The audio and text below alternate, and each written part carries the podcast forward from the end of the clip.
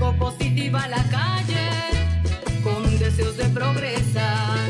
Y al ver nuestra realidad, nuestra situación me pone a pensar. Y al ver nuestra realidad, nuestra situación me pone a pensar. Porque mi gente no vive mejor, porque mi pueblo vive en el olvido, porque el conflicto hoy se agudizó y la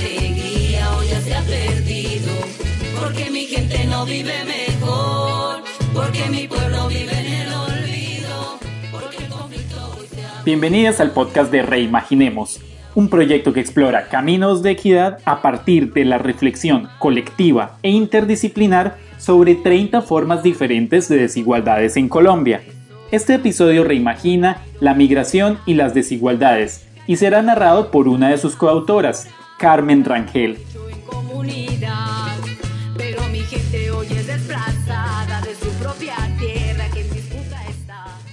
Como es sabido, Colombia ha sido el principal receptor de migrantes venezolanos. Según cifras del Ministerio de Relaciones Exteriores, pasaron de ser 23.573 en 2014 a 1.7 millones en 2021, mientras que el DANE estima que en el 2020 había 2.3 millones de venezolanos en Colombia. Las diferencias en las cifras evidencian la poca información existente sobre los migrantes, incluyendo sobre las condiciones en las que viven. Estimaciones indican, por ejemplo, que casi un millón de migrantes venezolanos son irregulares, viéndose obligados a trabajar informalmente y enfrentando dificultades para acceder a alimentación, vivienda y otras necesidades básicas. A estas dificultades se suman el ser recibidos por un ambiente hostil, siendo objeto de acusaciones y prejuicios, injustificados en la gran mayoría de los casos. Así se evidencia que los migrantes, en su lucha por encontrar un mejor futuro para ellos y sus familias, enfrentan múltiples formas de desigualdades en su día a día.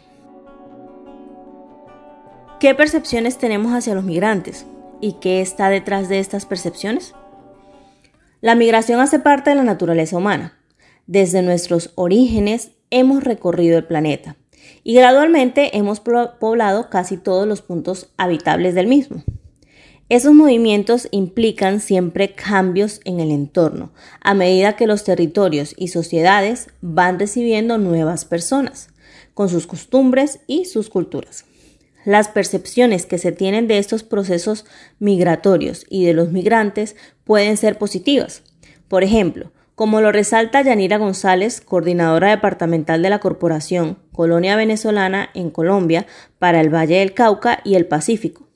En muchos casos las personas reconocen que los migrantes son personas luchadoras, visionarias, que llegan a un contexto diferente a crear su propia historia y que esto requiere valor. Sin embargo, al menos en el contexto de la migración venezolana a Colombia, las percepciones que tenemos sobre los migrantes suelen tener connotaciones negativas. Así lo demuestra un estudio reciente elaborado por profesores de la Universidad ICESI, en el cual participó el experto Juan Tomás Sayago. Este estudio analizó millones de mensajes en Twitter relacionados con migrantes en Colombia, encontrando que las percepciones negativas son las dominantes.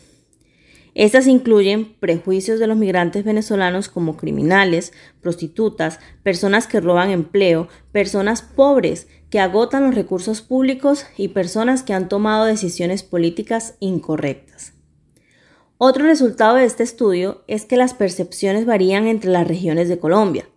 En las zonas de frontera colombo-venezolana predominan las percepciones de los migrantes como criminales. En la región central, la percepción predominante es que afectan el mercado laboral y en la región pacífica se encuentra mayor discriminación por ser pobres. Entre las zonas que podrían explicar estas percepciones se encuentra la influencia de las posturas y declaraciones de dirigentes públicos. Por ejemplo, el reciente estudio publicado por El Barómetro muestra que cuando un funcionario público da declaraciones negativas hacia los migrantes, se incrementan los trinos con percepciones negativas hacia estos. En algunos casos, los medios de comunicación también han contribuido a sostener prejuicios negativos. Por ejemplo, Es más común ver noticias sobre casos individualizados como un venezolano cometiendo un crimen que, sobre historias positivas sobre los migrantes, incluyendo soporte a crear empresas, emprendimiento e innovaciones. Preocupa, además, que este tipo de contenidos invisibilizan realidades como que existen muchísimas más víctimas venezolanas del crimen que victimarios venezolanos, como lo demuestra un estudio reciente de Ana María Trivín y colega. Además, como lo señala Sonia Ballesteros, formadora y gestora cultural de Cúcuta, muchos crímenes son cometidos por colombianos, pero estos no se mencionan en los medios. Se dejan a un lado y se pone en la lupa a los venezolanos. Se ha perdido la neutralidad. El crimen no tiene nada que ver con la nacionalidad. Realmente llevamos la culpa y colocamos etiquetas en vez de hacer autoobservación. Otra de las razones que explica las comunes percepciones negativas hacia los migrantes tiene que ver con las dinámicas del mercado laboral.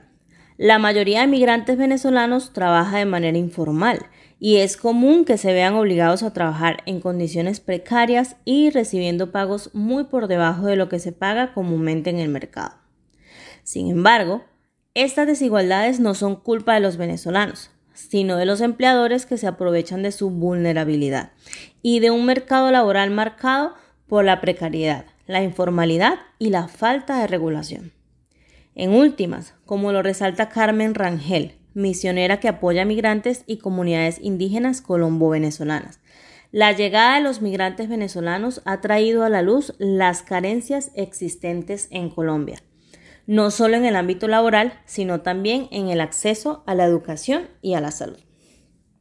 Ahora, los prejuicios hacia los migrantes también resultan de sentimientos comunes que tenemos las personas, incluyendo el miedo a lo diferente, sobre todo en una sociedad como la colombiana, que ha estado históricamente poco expuesta a la migración y en la que además existe una marcada estratificación y segregación social.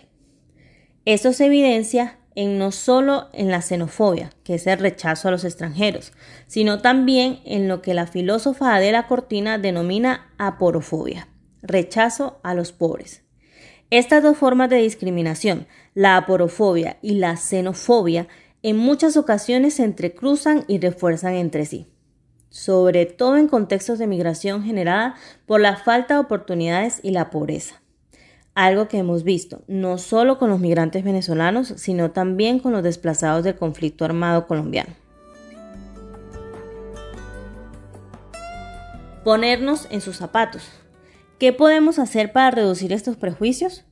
Un primer paso es reconocer que los migrantes traen consigo diversidad y nuevas experiencias y por tanto enriquecen nuestro entorno.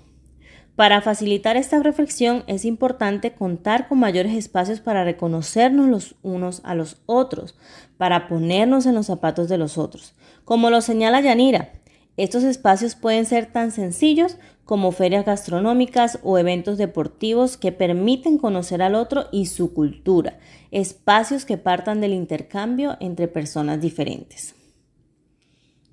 En este ejercicio es importante también reconocer nuestras actitudes y la manera como éstas se replican por otros, incluyendo por los niños. Como lo señala Juan Tomás, esas pequeñas cosas, como miramos a una persona en la calle, a un vendedor ambulante, son actitudes que se van transmitiendo de padres a hijos. Las acciones que tomamos en nuestro día a día tienen el potencial de construir y replicar percepciones negativas, pero también positivas. De ahí la importancia de reflexionar, de mirar a los ojos al otro y de no olvidar que como colombianos también hemos vivido las desigualdades de la migración. Por ejemplo, cuando en el extranjero nos asocian con narcotraficantes y ladrones. Pese a los esfuerzos que hacemos porque nos reconozcan como personas trabajadoras y echadas para adelante, extendemos una invitación a transformar nuestros prejuicios, despertando la empatía y reconociendo el valor de la diversidad. Coautores Juan Tomás Ayago, profesor universitario e investigador de temas migratorios y de desplazamiento. Yanira González, coordinadora departamental de la Corporación Colonia Venezolana en Colombia para el Valle del Cauca y el Pacífico. Carmen Rangel, misionera que apoya a migrantes y comunidades indígenas colombo-venezolanas. Santiago Forero, antropólogo que ha trabajado con comunidades y víctimas y en la restitución de derechos territoriales. Y Sonia Ballesteros, artista, gestora cultural, formadora de Pero mi gente hoy es desplazada de su propia tierra que en disputa está. Pero mi gente es de su propia Hasta acá este episodio. Recuerda que para leer nuestras columnas semanales, conocer el equipo y enterarte sobre el proyecto, puedes visitar nuestra página web y seguirnos en nuestras redes sociales.